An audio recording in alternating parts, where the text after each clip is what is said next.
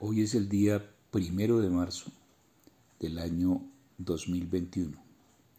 El tema de hoy, el peligro de las sectas. Es importante hablar de las asociaciones que hace el hombre a través de la historia, porque ellas influyen de manera definitiva en la sociedad y en su propia existencia. Desde tiempos inmemoriales, el hombre ha sido diseñado para que viva en sociedad, para que forme grupos. El hombre no fue hecho para vivir solo. Por tal motivo, existen las organizaciones religiosas, políticas, filosóficas y económicas. Todo esto es lo que determina cómo se comporta la sociedad y cómo se comporta el individuo. Hay momentos de la historia en que se han formado sectas, grupos y asociaciones peligrosas para el individuo mismo y para la sociedad. Y este es el motivo principal por el cual estoy haciendo este audio. No es justo que usted deje secuestrar su mente, sus recursos económicos y toda su existencia por la debilidad de no buscar adecuadamente en qué lugar y en qué tipo de organización vincularse. Para eso estamos los libres pensadores, para hacer reflexionar a las personas, para que nadie sea víctima de aquellos que secuestran sus recursos económicos a través de promesas, a través de diezmos, estrategias y donaciones que van a dar a los bolsillos de los políticos, de los pastores, de los curas y de todo tipo de líder eh, que lleva a cabo asociaciones con el propósito de beneficiarse a sí mismo y dominar la mente de las personas. Las sectas y, y algunas asociaciones suelen secuestrar literalmente la mente, el espíritu, el alma de las personas y ponerlas a depender de ellas. ¿En qué momento cae la persona en esa situación? Cuando pasa por un divorcio, cuando pierde un familiar, cuando la muerte ha visitado su familia, cuando una enfermedad grave está atravesando el, el lecho de descanso del individuo, cuando las personas están tristes, cuando las personas están deprimidas, cuando hay un grado alto de tristeza, de desasosiego. Es normal que el individuo a través de su historia tenga altas y bajas, pero hay que cuidar muchísimo en qué momento me vinculo con ese tipo de asociaciones que pueden drenar mi espíritu y mi vida. No solamente en la parte espiritual, sino también en la parte económica. No se deje robar sus recursos. Ha sido triste ver cómo pastores se han enriquecido, líderes políticos, incluso curas que han formado organizaciones y se han comprado sus autos lujosos, han viajado, han comprado casas, fincas y utilizan eh, los recursos para su propio beneficio en lugar de compartirlos en comunidad, como son los objetivos de esas asociaciones inicialmente. Bueno, esta grabación va dirigida especialmente a las personas que se sienten confundidas en este momento. No hay un destino final único en cada asociación.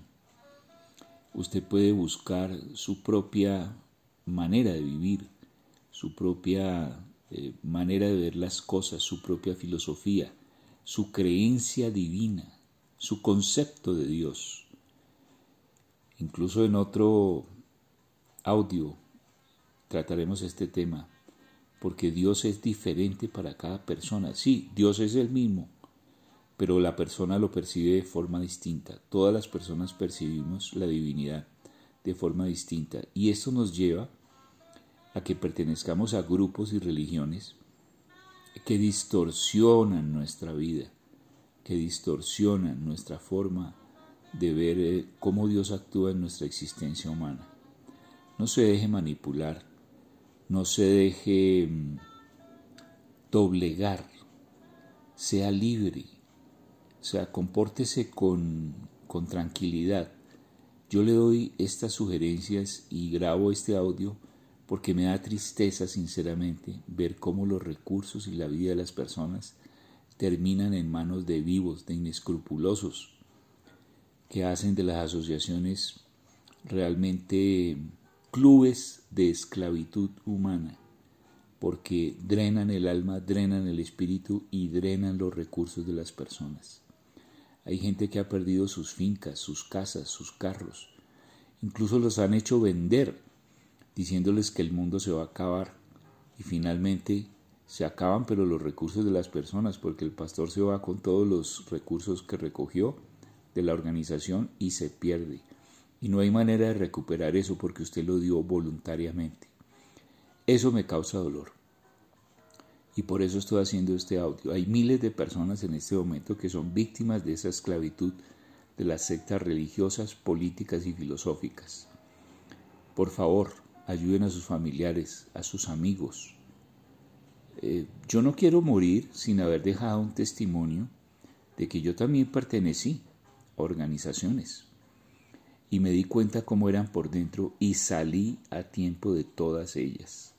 Esto se da en todos los ámbitos, en los católicos, en los protestantes, en los hindúes, en los políticos, en las asociaciones internacionales religiosas, en los grupos filosóficos, etc. Es importante finalizar diciéndoles que en usted está la decisión. Sí, usted debe ser ayudado si está perteneciendo y está siendo víctima de estas asociaciones, pero usted es el que finalmente toma la decisión, como cuando un drogadicto decide dejar las drogas. Es exactamente igual. Usted no puede vivir anestesiado por una organización sencillamente porque a usted le produce un placer semanal asistir a ella, o porque tiene determinado grupo de células o determinada reunión eh, cada 15 días o cada mes o cada semana. Usted debe liberar su mente. Bueno, estas son mis reflexiones para el día de hoy. Quería compartirlas. Me parece importante, siento como como una necesidad de liberar a otros, de, compartir mi experiencia y lo que he visto en la vida de las personas cuando pertenecen a organizaciones que las esclavizan. Todo se puede resolver, pero hay que tomar la decisión. En sus manos está la creencia en Dios, el tipo de filosofía que acepta el tipo y estilo de vida que va a vivir o que ha vivido y en general todas las decisiones fundamentales de su existencia. Espero que esta reflexión les haya servido de alguna manera y liberen su espíritu. No se dejen engañar. Vayan hacia la luz, porque la oscuridad está presente en la tierra. La luz es lo difícil pero es lo maravilloso. Que tengan un buen día, una feliz semana, un excelente año y que Dios bendiga su camino.